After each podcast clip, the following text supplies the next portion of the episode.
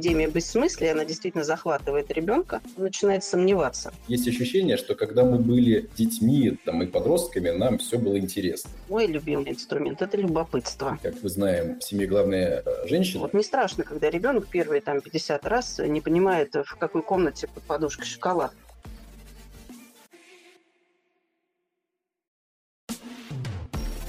Привет, меня зовут Александр Полянский, и это подкаст «Дело в клубе» от международного бизнес-сообщества Clubfest. Здесь мы говорим про бизнес в России и за рубежом, науку и технологии, работу с командами, образование и на другие темы, интересные предпринимателям и участникам нашего бизнес-сообщества. Сегодня мы поговорим про выстраивание родительской стратегии. Вот, например, понятие бизнес-стратегии нам, конечно, хорошо знакомо. Оно обеспечивает гибкость, устойчивость к переменам, помогает оптимизировать ресурсы, необходимые для успешной деятельности. А вот представить компанию без стратегии, конечно же, очень сложно. Если сравнивать семью с бизнесом, если это, конечно, возможно, то современные родители тоже принимают много сложных системных решений. Тут на помощь приходит родительская стратегия, понятие, с которым мы будем с вами разбираться. А поможет в этом Юлия Изотова, практикующий тьютер, основатель методологических схем для становления тьютерства в России, эксперт современного образования и психологии родительско-детских отношений. Юлия, здравствуйте. Добрый день. Юлия, вот давайте прям с конкретики начнем. Как вы определяете понятие родительская стратегия? Для чего она нужна папам и мамам?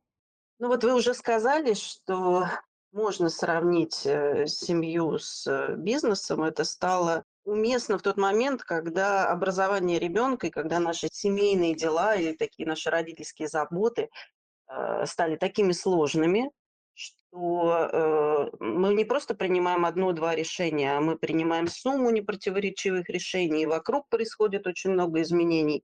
И вот мы с вами, попадая в эту турбулентность, начинаем ошибаться, тревожиться, слушать такие разные вводные, и нам тяжело бывает сориентироваться. Мы часто не можем выделить, какую проблему решать в первую очередь, что на самом деле важно, а что подождет.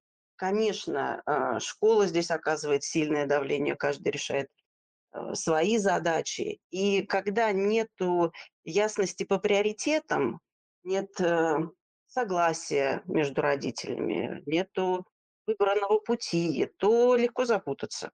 И самое неприятное не только то, что мы тревожимся, здесь мы еще как-то можем справиться, а то, что ребенок, видя, а, что мы все время э, меняем направление, все время отказываемся от того, что хотели раньше, начинает э, усомневать и наши решения, и все время э, проверять все на подлинность. А вообще нормально то, что мама сейчас э, просит или нет? Мож, нужно ли это делать сейчас? Можно ли от, отложить? И дети замирают, дети замораживаются. У них то, что мы часто будем называть э, нет мотивации, да, они на самом деле просто не уверены, что стоит слушаться нас, да, стоит делать то, что мы просим. Ну, в общем, так или иначе, стратегия – это и процесс, и результат.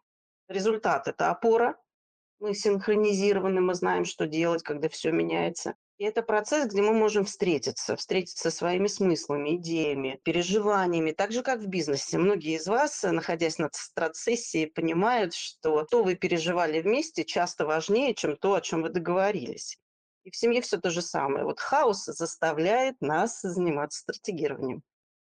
Здорово. Э, вот полагаю, как и любое действие, вот появление стратегии, ну, в том числе, наверное, еще и стало ответом на какие-то изменения в обществе. Вот э, скажите, есть ли какие-то сложности, с которыми сталкиваются вот именно современные дети или родители, с чем не знакомо более старшее поколение? Или вот все циклично и все повторяется? Ну, конечно, есть что-то, что повторяется. Любой ребенок проживает этап выделения себя из семьи, э, поиска своей автономии и становления себя отдельно. Здесь во все времена все одно и то же. И кому-то это удается легче, кому-то труднее.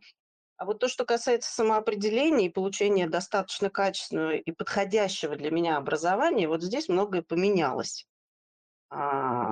Школа уже точно не берется за полноценный образовательный результат, только в какой-то части надо уметь слышать, от чего школа отказывается. И э, более того, очень много в школе сейчас имитации или таких э, двойных стандартов. И с первого класса дети начинают сомневаться, да, вот этой а, учить ли этот предмет сейчас, учить ли этот предмет вообще. Мы с вами даже не знаем, каково это с первого класса сомневаться, нужно ли ходить в школу. Я уже не говорю о том, что мы действительно с вами э, живем в другом мире, где сейчас знание настолько доступно, и учителю просто, чтобы удержать свой авторитет, нужно вообще быть немножечко другим. Раньше было достаточно а, предъявлять, что ты носитель знаний, ты можешь что-то интересное, новое принести в жизнь ребенка. Все, у ребенка любопытство, и контакт почти обеспечит. А сейчас учитель не так интересен. В школе много ненужного. Сомнения, которые ребенок э, проверяет и говорит, да, действительно, не так-то уж это и полезно, то, что мне предлагают. Ну и, конечно, нас много э, ловят на вранье, на противоречиях. И разбираться с этим намного сложнее. Если раньше мы вообще много могли перенять смысла общедоступного, такого общего смысла, общих целей, похожих, Сейчас все, сейчас мы заново вынужденно ищем свой смысл. И это очень трудно. Раньше столько усилий не требовалось. А, можно сказать, что раньше э, мы в большей степени плыли по течению. Сейчас это уже не удается. Ну и, конечно, не буду повторяться, последние 10 лет э, много говорят про мир профессий, про рынок труда – и дети действительно наблюдают, умирают или появляются как грибы свеженькие профессии, и выбирать в мире, который не явлен, ну, мы с вами так не выбирали, мы не знаем, каково это. Заходить в супермаркет, где закрытые полки, неизвестные названия, и ты должен сказать, вот я из этого буду готовить ужин. Это очень трудно, это по-другому. Да, интересно. Но вообще еще такое, э, как я понимаю, здесь э, особенность современного мира про количество информации, которая теперь доступна. Но это касается и супермаркета, ну и, конечно, окружающего нас вообще интернета. А вы вот затронули такое, э, такое словосочетание «эпидемии бессмыслия». Можем мы чуть-чуть углубиться в эту тему?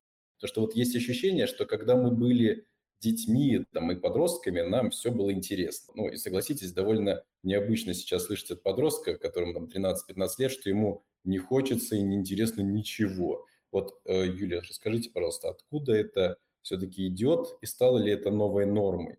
Или все-таки это единичные случаи? И что вообще с этим делать?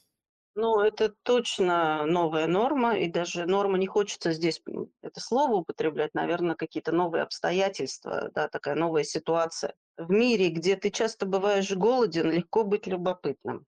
Особенно, если мы говорим о э, детях, растущих в комфорте, в успешной семье, то любопытство и такой поиск смысла, и поиск э, своей цели, и достижения, оно намного более доступно. И действительно в, комфортном мире сложнее двигаться с опорой на свой смысл и интерес.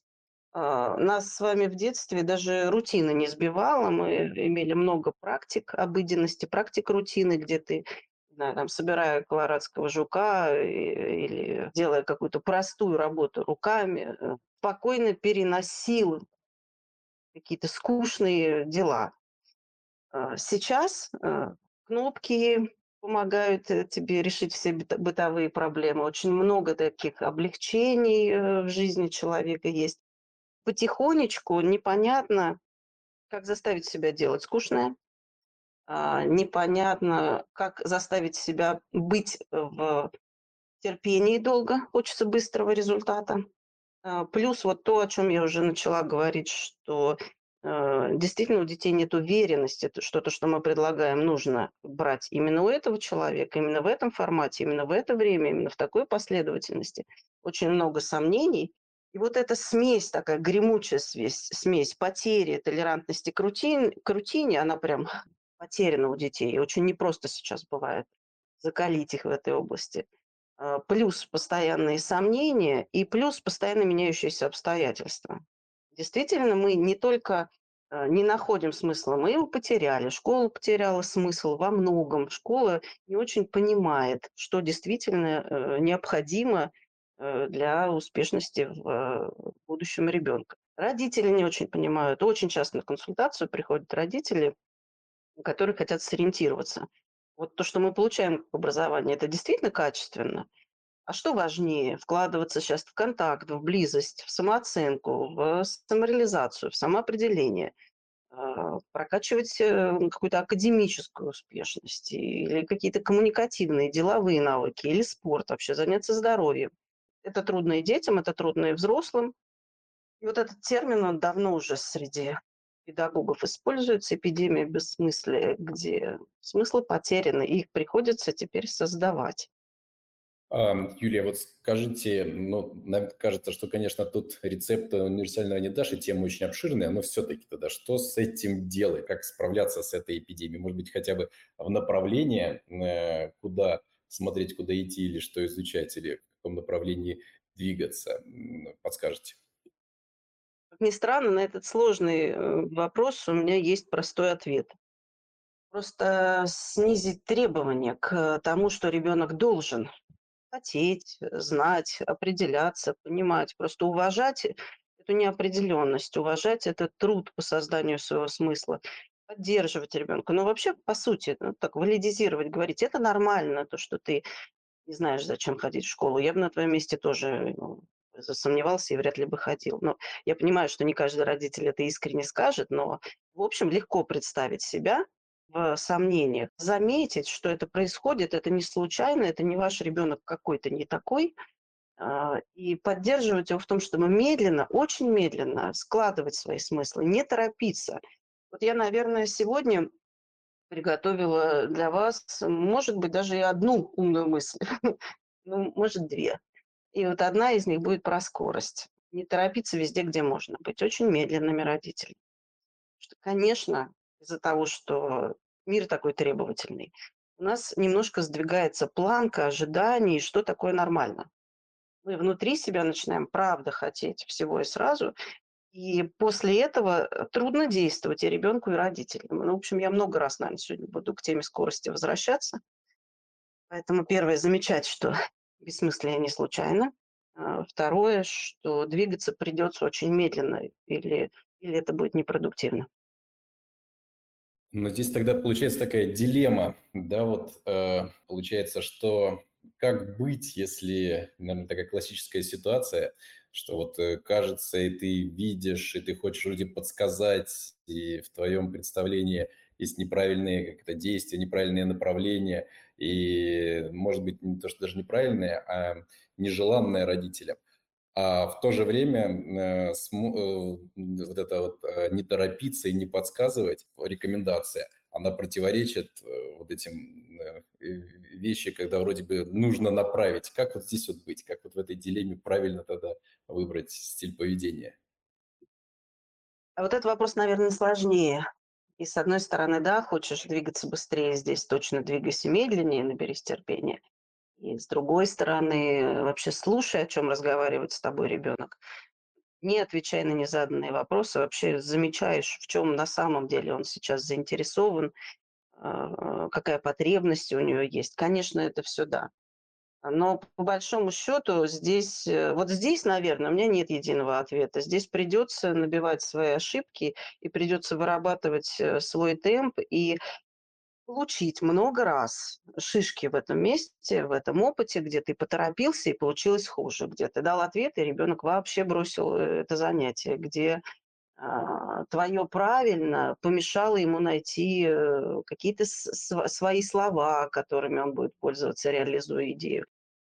Просто быть э, внимательным к тому, что когда ты торопишься, очень часто получается хуже. Наверное, это самый сложный родительский труд каждый день э, отпускать ребенка и понимать, он становится взрослее, э, у него появляется новая территория самостоятельности, ответственности, инициативности. И появляется она ровно тогда, когда ты отходишь в сторону каждый день, каждый день, видя, как он ошибается, видя, как он учится, делая ошибки, что-то делая коряво, не так. Но доверяя ему, и вот в этой зоне актуального ближайшего развития, разрешая ему ошибаться, терпеливо э, относясь к его ошибкам. И с одной стороны, все время уступать ему эту территорию, с другой стороны, быть в контакте, видеть, слышать, быть рядом, быть нужным. Самый большой труд родительский. Не торопиться, быть внимательным и отходить в сторону. Хорошо, а как все-таки тогда ну, подсказывать или э, направлять, может быть, ну или, или подсвечивать, может быть, варианты, чтобы он мог выбрать? Как тогда это делать? Какие есть, может быть, инструменты?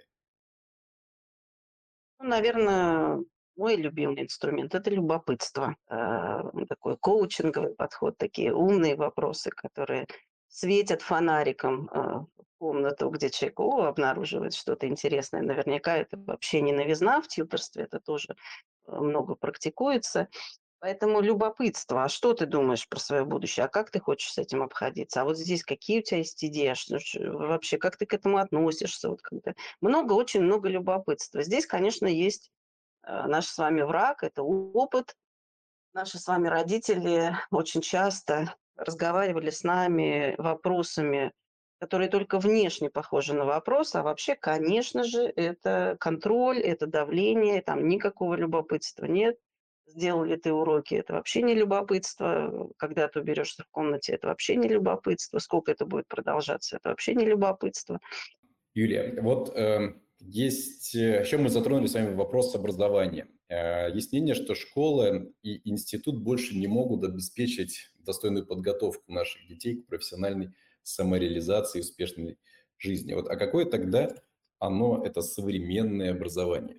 А, ну что ж, современное образование. Вот у нас уже с вами не школа в центре, а образовательная ситуация, где школа отвечает ну, в лучшем случае за 40, за 50 процентов всех образовательных задач. И это принципиальное изменение. Так, из, так, так изменившийся вес школы.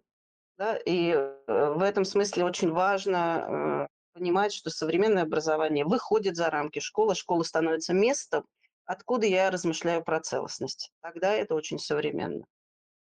Плюс э, очень э, развитая у всех участников процесса, у родителей, у учителей э, толерантность к отказу, к неопределенности, к новизне, к разнообразию.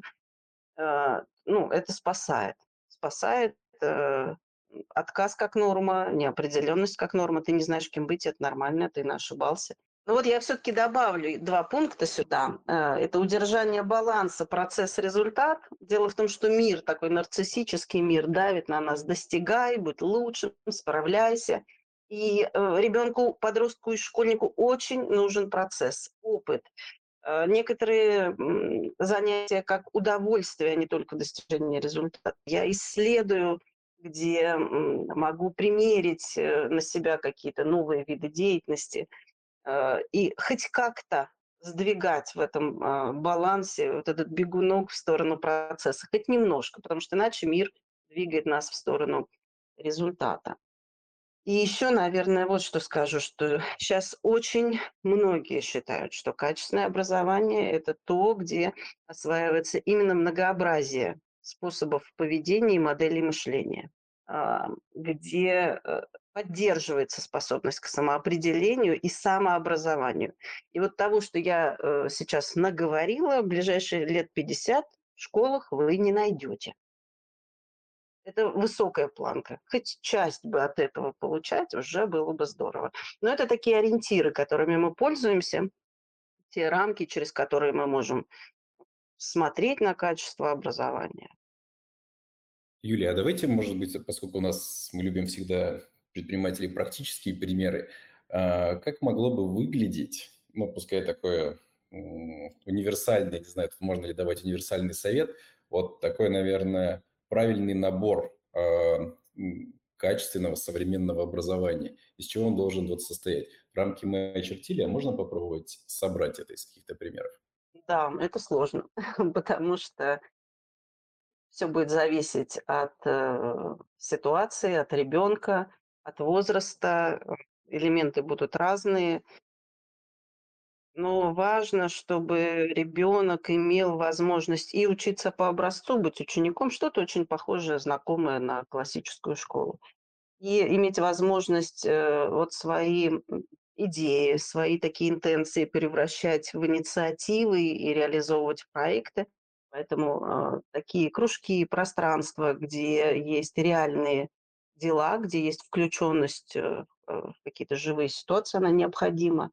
Очень многие сейчас э, считают, что очень важен такой первичный э, импринт, который позволит ребенку сквозь года, чем раньше, тем лучше, пронести интерес к искусству, к культуре, даст способный, ну, такой, такой запас интереса к саморазвитию. И тут появляется такое понятие, как интегративные педагогические практики. И, наверное, про это я готова делать отдельный объемный эфир – потому что вы даже не представляете, насколько, например, хоровое пение в раннем детстве, там, начальная школа, а, влияет интегрально на очень многие слои интереса к искусству, готовности переваривать э, трудные виды искусства и так далее. Или, например, э, как э, походы влияют на способность к саморегуляции ребенка и там, какие объемные слои. Вот можно говорить про какой-то такой набор 5-6 интегративных педагогических практик, добавление которых нам кажется, ну, таким странным, ну, хор, ну, там, поход, э, ну, какие-то очень простые, или скалолазание, как скалолазание влияет на структуру тела, на восприятие своего тела, на то, как я потом нахожу себе место в этой жизни, в мире, если школьник занимается скалолазанием. Сейчас у современных педагогов, конечно, есть представление, что помимо академического знания, помимо разных видов мышления, помимо э, коммуникативных практик и практик э, проектной работы, какие еще интегральные практики стоит добавлять. И, наверное, это вот место, где мой ответ сумбурный и несистемный, но если будет интересно, с удовольствием готова объемно про это поговорить. Илья, тогда вот э, не могу вот как раз не воспользоваться возможностью и вас не спросить. Вот у меня, например, э, две дочки, и вот у меня все время с супругой такой спор. Э, значит, э, я значит, говорю, что я вот хотел бы и уже с дочкой договорился, чтобы она ходила на художественную гимнастику. У нее вот такое вот мое вот отцовское такое желание. А мама, а, супруг значит, говорит, что, знаешь, э, вот она, пускай музыкой занимается и рисованием. И поскольку, как мы знаем, э, в семье главная э, женщина, да, и она у нас занимается рисованием и музыкой. И вот вообще, какой здесь в целом должен быть правильный подход? Хотя вот, ну, дочке все нравится, и то, и другое, но просто времени физически не хватает. Какой же здесь тогда вот правильный подход к формированию ну, тех, наверное, увлечений, Э, которыми занимается ребенок, э, ну, особенно в том возрасте, в котором все-таки пока еще родитель решает, потому что ей 9 лет, и здесь вот ну, все-таки ну, как мы скорее подсказываем и направляем. Ну вот, кстати, 9 лет – это тот возраст, где неплохо бы начинать передавать достаточно активно инициативу за принятие этих решений ребенку. А, у меня есть очень интересный кейс, когда а, подросток, 14 лет, э, говорит, ну не буду я сейчас экспериментировать и сам что-то предлагать, выбирать. Э».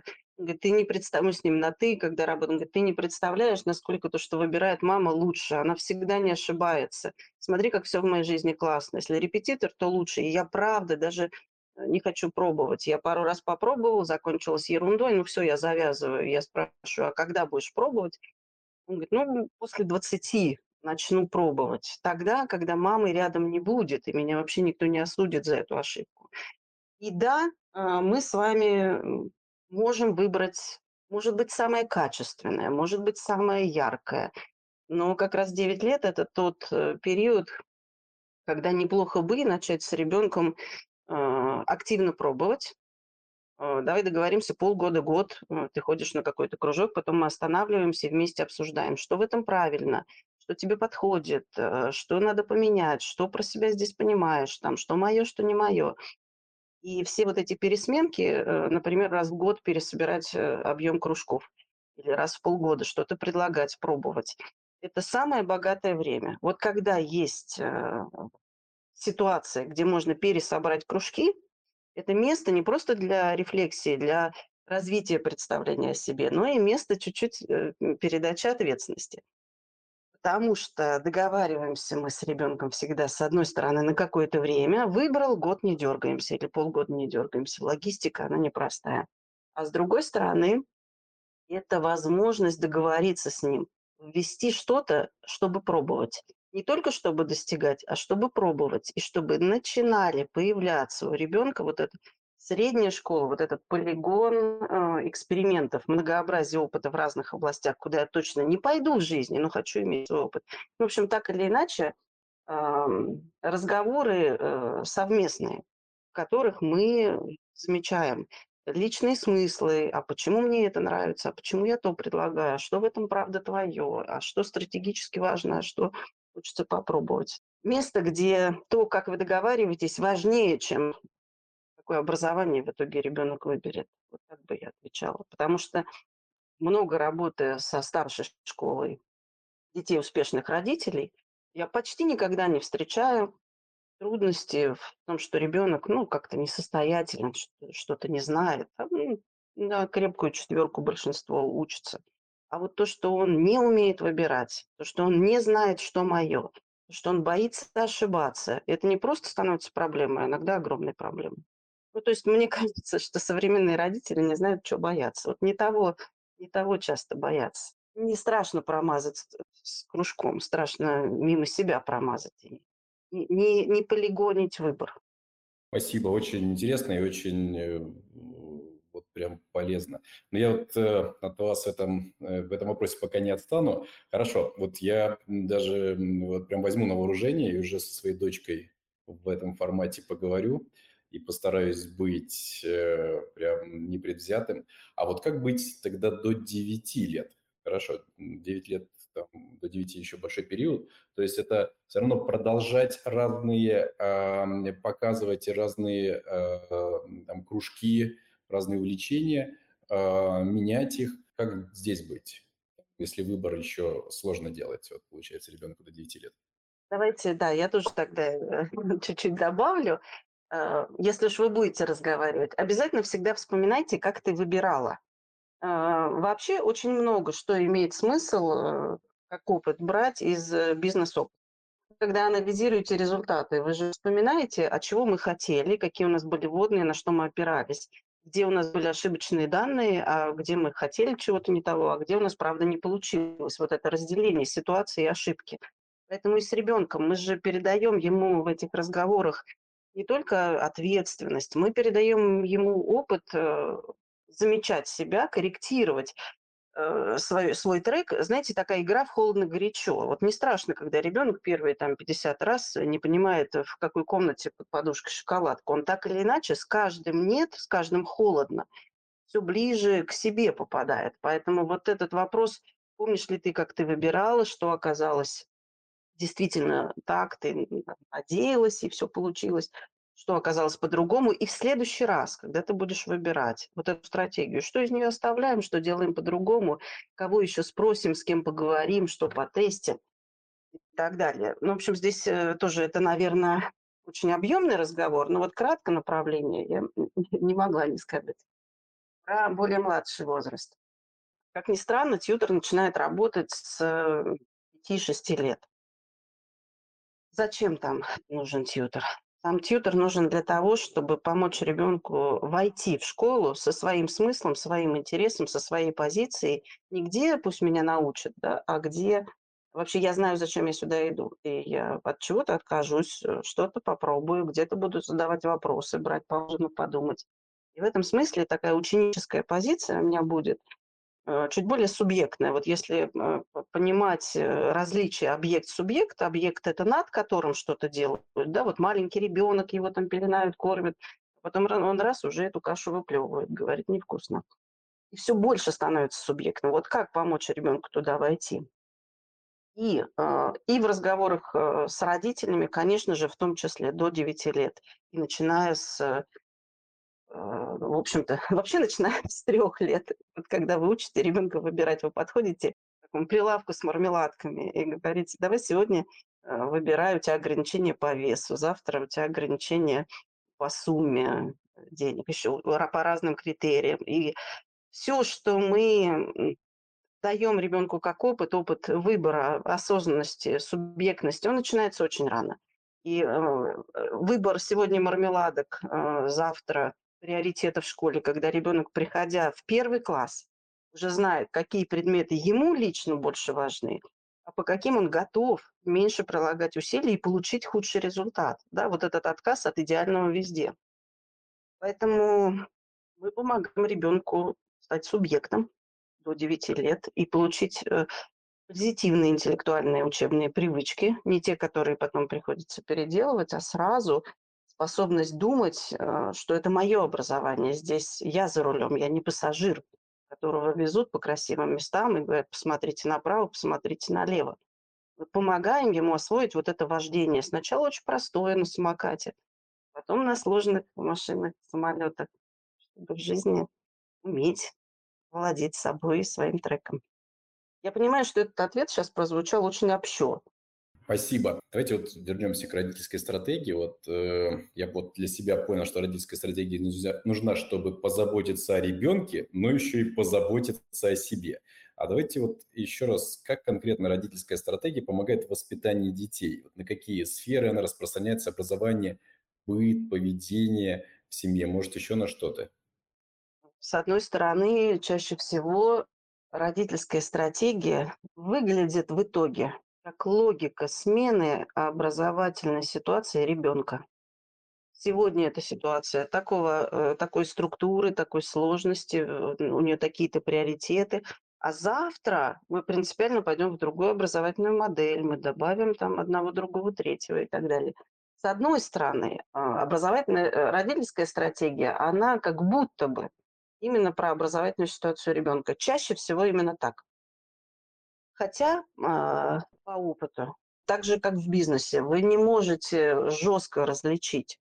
А, вы строите стратегию, э, чтобы сотрудники были включены и заинтересованы в работе, чтобы качество продукта повысилось, чтобы доля рынка повысилась, чтобы... Ну, и это все очень взаимосвязанные вещи. Так и в семье. Часто начиная строить родительскую стратегию, мы понимаем, что образование на этом э, этапе, может быть, на год-два, может уйти на второй план.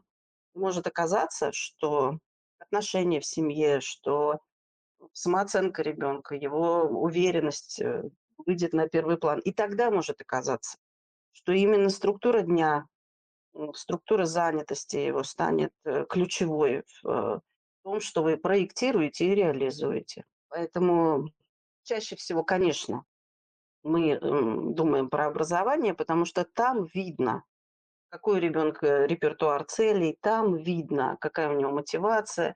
Это, знаете, как если смотреть э, бухгалтерские отчеты, там видны результаты компании, но не все. Юлия, а можете вот на примере рассказать, как может выглядеть вот э, родительская стратегия?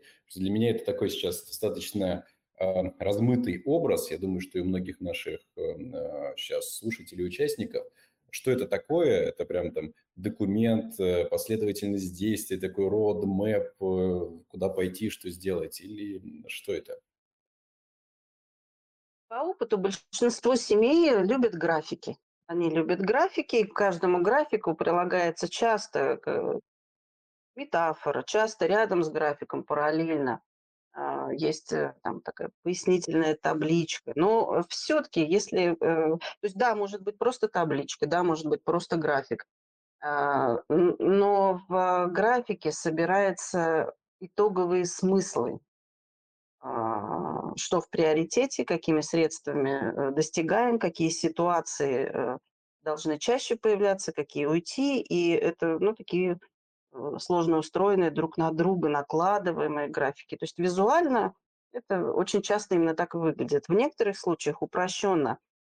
Знаете, все-таки работа над стратегией – это в первую очередь процесс. Это очень много таких открытий, очень много синхронизации. Мы, когда говорим про э, сыну пора взрослеть, мы что имеем в виду? Вдруг оказывается мама про уборку в комнате, папа про отметки в школе. И э, в этом смысле, конечно, стратегирование э, часто важнее, чем сама стратегия. А куда упаковывается вся работа?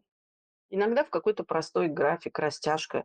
где видно, э, где мы были вчера, где мы находимся сегодня, куда идем дальше, и что первое отслеживать.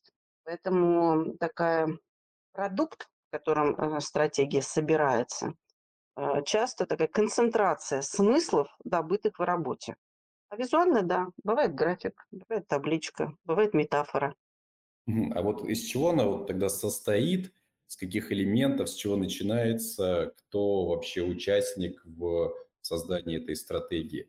Можете вот э, об этом сказать? Мгм. Ну вот кто участник? В идеале участниками стратегии являются и мама, и папа, и ребенок. И ребенок включен и в работу, и в реализацию, э, так же, как в бизнесе. Кто стратегию создавал, тому легче и реализовывать. Очень трудно придумать самим, а потом убеждать ребенка, что это именно хорошо. Поэтому, конечно, э, хорошо. Хотя последнее время э, очень часто э, в тьюторстве мы работаем и с большим количеством участников.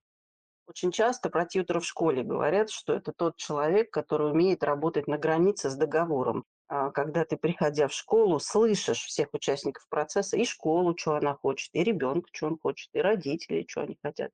И в этом смысле некоторое заземление наших хотелок на реальную ситуацию, на реальную школу, на реальные обстоятельства. Э, они важны. В этом смысле э, такая синхронизация всех участников процесса, она важна. А, из чего складывается стратегия? А, вот так же, как в бизнесе, часто нам нужны данные, чтобы сделать какую-то ставку. Поэтому сначала мы собираем данные. Что мы знаем про себя как про родителей? Вот мы как родители. Какой у нас э, образ успешного ребенка, образ счастливого ребенка, образ э, образованного ребенка или там. А, и когда мы это представляем, в чем разница здесь, что для нас первично. Ну, в общем, такая у родителей синхронизация про них. Что родители про себя могут знать? Наша концепция воспитания, наши приоритеты, наши ценности, наши э, особые обстоятельства. Очень хорошо, когда родители умеют выделить свою уникальность, чем мы уникальны и что, как это использовать. Все так же, как в компании.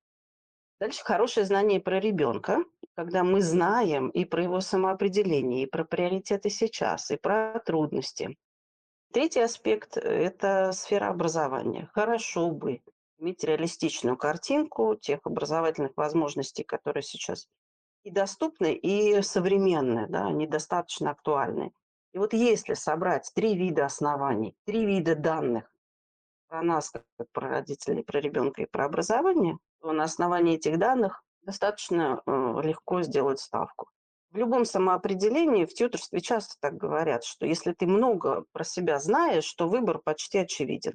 Если ты очень хорошо знаешь свои интересы, способности, стратегии, ценности, если ты хорошо про себя знаешь, то э, выбирать, с кем быть, у кого учиться, когда учиться, на чем зарабатывать, значительно легче. Так и стратегия. Э, нарабатывать такое знание про нас, чтобы выбирать вместе. То есть, получается, внутри этого, скажем, не знаю, этого документа или таблички, ну, форма, как я уже понял, может быть разной, там я, я разобрался, что там может быть рекомендации в качестве там различных учебных заведений. Но что там еще есть тогда вот в качестве рекомендаций или документа, или там советов, не знаю, что там указано? Что в ней содержится?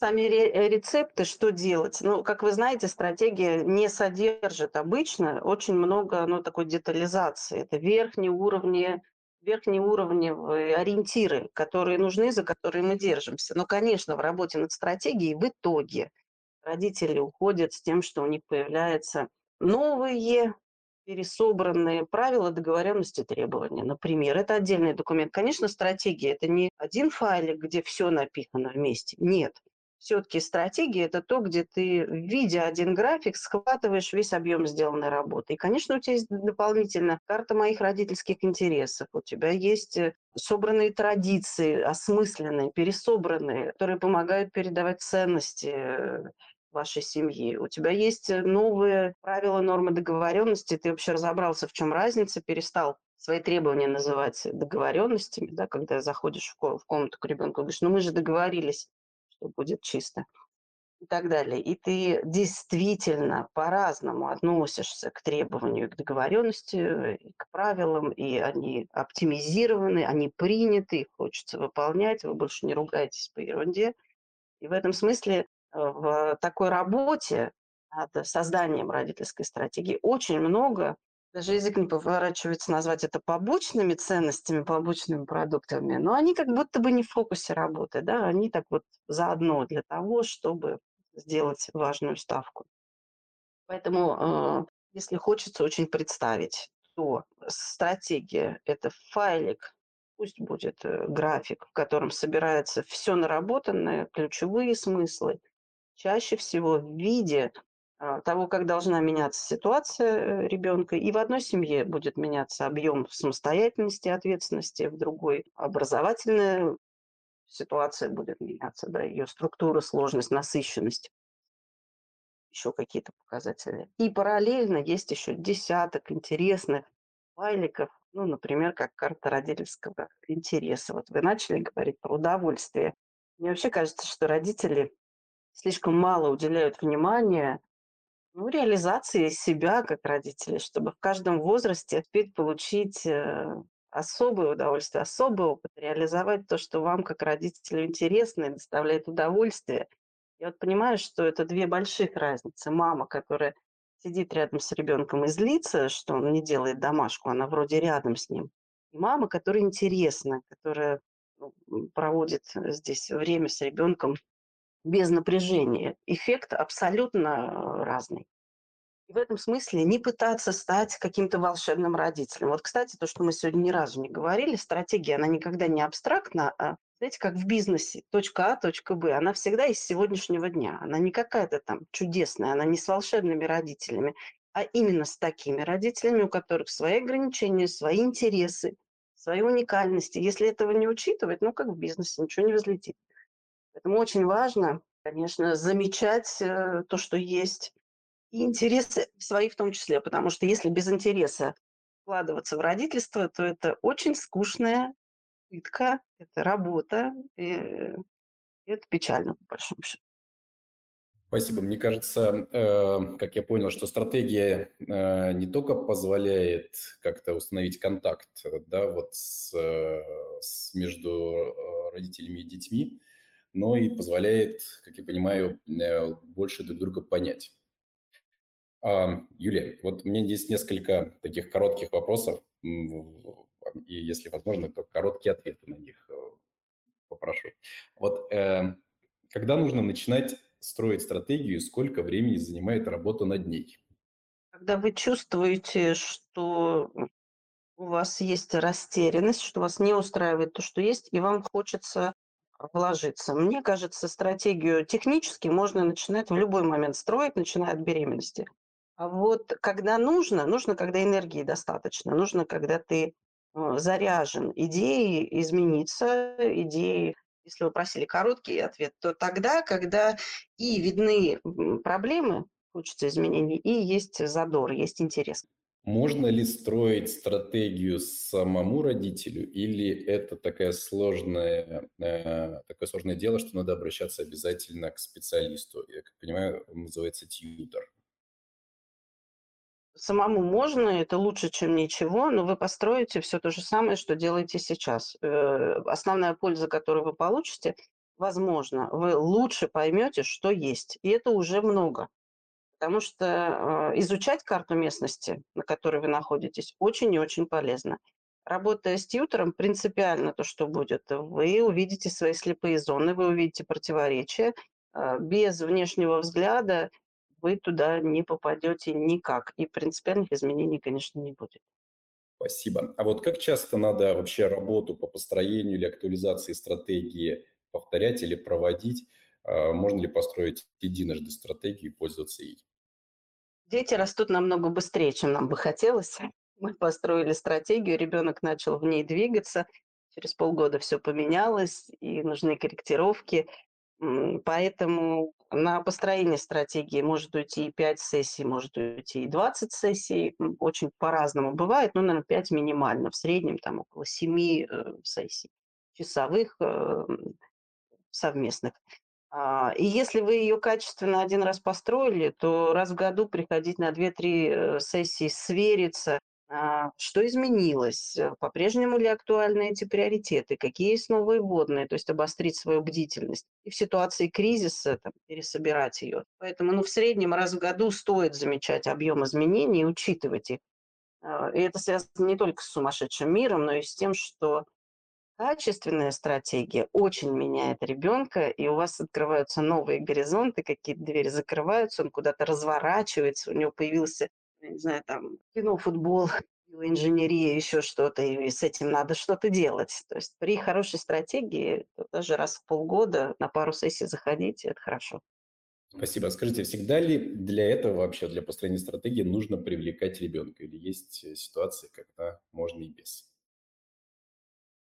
Всегда, когда ребенок согласен и готов, лучше привлекать. Потому что наша с вами задача не для него это сделать, а чтобы он начинал участвовать в принятии решений, в замечании того, что есть. Вы даже не догадываетесь, вот в общих сессиях совместных родители, дети, которые я веду, много у ребенка откровений. Обычно мы ничего не сообщаем важного ребенку, кроме решений. Обоснования не слышно, ценности не слышно и ребенок не до конца понимает, как мы думаем. Самое полезное, что можно дать ребенку, это сделать его свидетелем нашего размышления до принятия решений. Поэтому даже если ребенок маленький, э, включать его э, очень полезно, если он готов, если он согласен, если он доступен.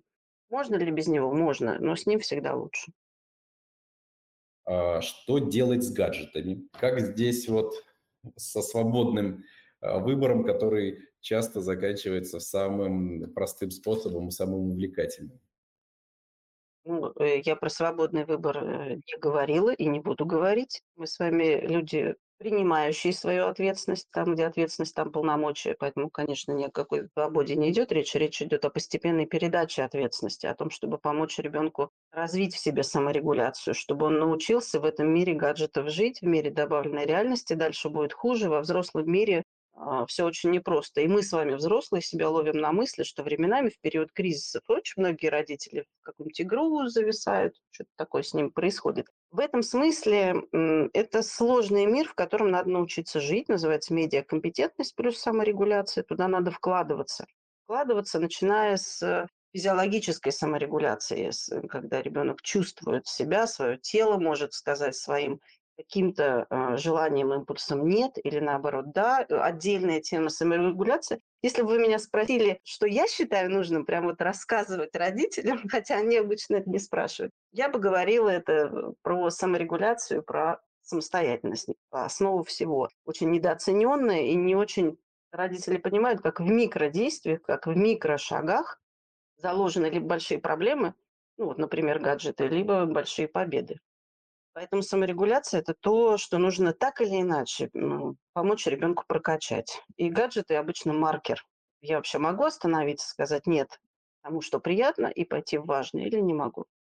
А, я сейчас не буду говорить про а, компьютерную зависимость, это отдельная тема, все с ней понятно, надо уметь вовремя заметить маркеры, диагностировать и включать специалистов. Но еще скажу вот что, что наши с вами дети очень часто испытывают дефицит успеха.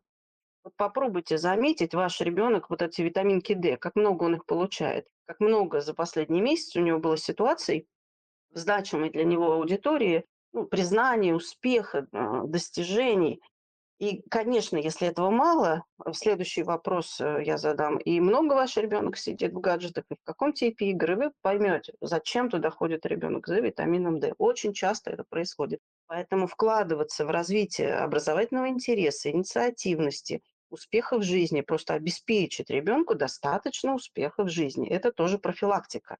Потому что ребенок, у которого офлайн успех, значимое дело есть, он не сидит много в гаджетах. И да, ну, процентов 70 клиентов, кто к нам приходит, с этой темой приходят. Приходят сами дети и говорят, я бы сам рад из этого как-то выпутаться, но я правда не знаю, чего мне делать, мне не интересно. Ну вот кратко, ну, хотя бы направление разговора здесь тоже это такая отдельная большая тема, да, можно поговорить, как мы с этим работаем, что родителям предлагаем, и на разные возраста причем.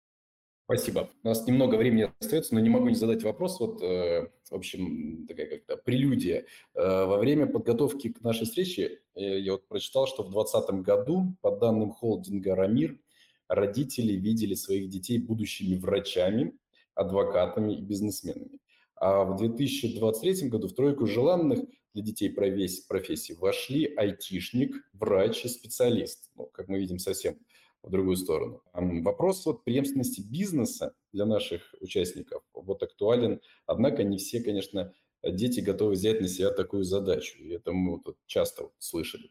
Юлия, вот как все-таки правильно, ну это я уже сейчас даже не, не знаю, уже правильно ли я вопрос задаю, но все-таки, вот как же все-таки попробовать направить детей в сторону предпринимательского будущего или поддержать их желание, даже если они далеки Э, от топ-3 вот этих успешных и интересных профессий. Как все-таки вот сделать, если очень хочется кому-то передать свое дело? Попробую кратко. Первое.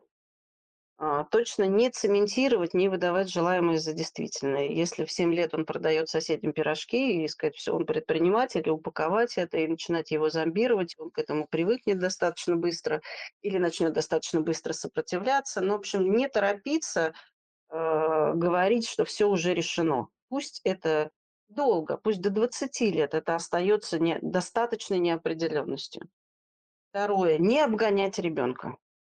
Очень часто вижу родителей, которые а, ребенок э, вчера захотел играть на фортепиано, у него с утра уже привезли э, красивый рояль. Он через день захотел заниматься конным спортом, у него уже почти лошадь стоит. Это очень сложно. Стараться не обгонять всегда на шаг позади его реального интереса э, двигаться. Вот я опять буду говорить про скорость. Хотите вырастить предпринимателя, обеспечьте ему голод, достаточно голода. И э, пробы. У вас, конечно же, есть возможность обеспечить ему объем разнообразных проб в предпринимательстве, чтобы даже в этом огромном спектре разных предпринимательских треков, выбирая а, пробы, ребенок говорил, вот это мне больше подходит, это меньше, поэтому хотите, чтобы он выбрал, пусть выбирает на основании проб, экспериментов. И опять же, пробы отличаются просто от привлечения к работе э, предпринимателем или в свой бизнес тем, что на входе и на выходе много разговоров. Сначала ребенок думает, что я хочу попробовать, к чему я буду чувствителен, на что я буду смотреть, а потом во что-то э, погружается. Тьютер, кстати, специалист в организации профессиональных проб, именно как это сделать качественно. Но основное э, это внутри, прежде всего во внутреннем взгляде, и, конечно, в разговорах э, с ребенком сообщать ему, что важнее, это его выбор, важнее его честный путь, потому что все искусственные привлечения заканчиваются. Я работаю не только как тьютер, но и как психотерапевт, и очень много 40-летних мужчин в абсолютном а, раздрае приходят, понимая, что не занимаются не своим делом. Нет большей беды, чем а, обнаружить это поздно. Поэтому пусть это будет живым. Спасибо. Почти заключительный вопрос. Вот если, скажем так, подросток все-таки собрался идти по стопам родителей, так сложилось, и все счастливы. Вот какого э, возраста стоит погружать его в тему? Со скольки лет это можно сделать и нужно? В каждом возрасте есть то, что помогает стать предпринимателем. Просто в начальной школе это будет одно, в средней другое, в старшей третье. А, ведь э, предпринимательство, оно раскладывается на определенные компетенции, опыт. И в этом смысле в любом опыте, когда ребенок созрел, нужно понять, э, что сейчас важно прокачивать, в каком опыте находиться регулярно. Но если вы чувствуете, что у ребенка прям с начальной школы вот такой характер особый, конечно, можно и уже в начальной школе помогать ему здесь двигаться по этому пути. Сегодня я только и говорю о том, что это тема для отдельного эфира. Похоже, что так. Эм, Юлия, есть заключительный вопрос. Просто по традиции мы всегда просим кратко резюмировать э, наш разговор и дать рекомендацию. Вы прямо в начале даже сказали, что вы выделили несколько пунктов. Давайте к этому, наверное, вернемся. Какие вот две-три рекомендации, о чем стоит знать, о чем стоит э, подумать, когда решаешь создать э, свою родительскую стратегию? И что надо не забывать родителям? Ну, во-первых, не обязательно прям всем делать родительскую стратегию. Если резюмировать, я за осознанное родительство, где вы чуть больше останавливаетесь, вглядываетесь, замечаете. И э, осознанность – это же возвращение функции выбора. Именно когда я замечаю карту местности, замечаю себя, свою уникальность, своего ребенка, я начинаю выбирать, а не просто куда-то двигаться. Поэтому э, все-таки, конечно, да, я обожаю тему стратегии, но если уж выбирать, то просто паузы, просто осознанность, просто внимание. А, самый э, главный совет – наблюдать свою скорость, замечать, в какой скорости живете вы, э, как это влияет на вас, и стараться быть предельно медленным родителем везде, где можно не торопиться, не торопиться, где нельзя не торопиться, все равно не торопиться. Если говорить про какую-то практическую пользу, то вы успешные люди. А значит, ваш опыт э, либо неосознанно влияет на все, что вы делаете, либо осознанно. Поэтому первое – исследовать, что вас сделало успешным, в каких практиках а, эти навыки, эти компетенции формировались, что из этого а, надо придумать, как организовать ребенку, ну, например, безнадзорный двор, да, без взрослых, это особый опыт. А, что из этого никак уже нельзя воспроизвести, что не нужно, что вредно, что стоит добавить, мир изменился. Поэтому первично, конечно, советую вглядываться в свой опыт, потому что если не вглядываться, вы будете некорректно использовать шаблоны из старого мира, а, а все равно будете, потому что вы успешные, вы цените свой опыт, вы не можете подсознательно этого не делать. Вот э, то, что рекомендую делать, если уж с чего-то начинать. Юлия, спасибо вам большое. Мы сегодня действительно поговорили, наверное, о самом важном и самом ценном о детях. И я еще раз хочу вас поблагодарить. Э, с нами на эфире была Юлия Изотова, практикующий тьютер, основатель методологических схем для становления тьютерства в России, эксперт современного образования и психологии родительско-детских отношений. Юлия, спасибо вам большое. Всем желаю хорошего вечера и завершения недели. До свидания. Дело в клубе.